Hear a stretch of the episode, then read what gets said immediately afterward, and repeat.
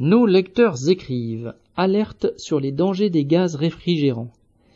Citation. J'ai travaillé pendant 17 ans dans un entrepôt frigorifique où j'ai été intoxiqué par des gaz réfrigérants. Dans ces entrepôts, le gaz fréon, mauvais pour la couche d'ozone, a été remplacé par du dioxyde de carbone et de l'ammoniac, qui sont mortels à un certain seuil d'exposition. Mais les patrons n'ont aucune obligation d'équiper les travailleurs de capteurs pour mesurer les concentrations de gaz.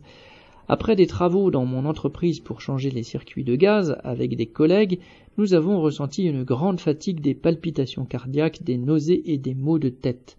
Les médecins que j'ai consultés à l'époque m'ont diagnostiqué une dépression et pour les nausées une gastro-entérite.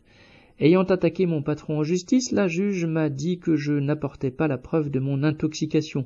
Mais comment le faire? Le gaz n'est décelable dans les urines que quelques heures après l'intoxication. Des années après, lors du procès, c'était trop tard.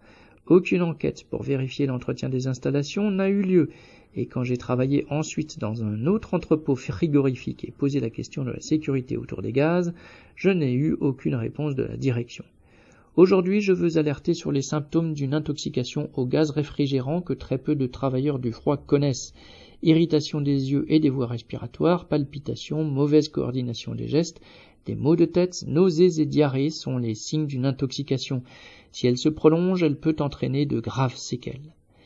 Et on ne peut pas faire confiance à l'État, à la justice, à l'inspection et à la médecine du travail pour faire face à ce problème. Fin de citation. Un ouvrier en colère.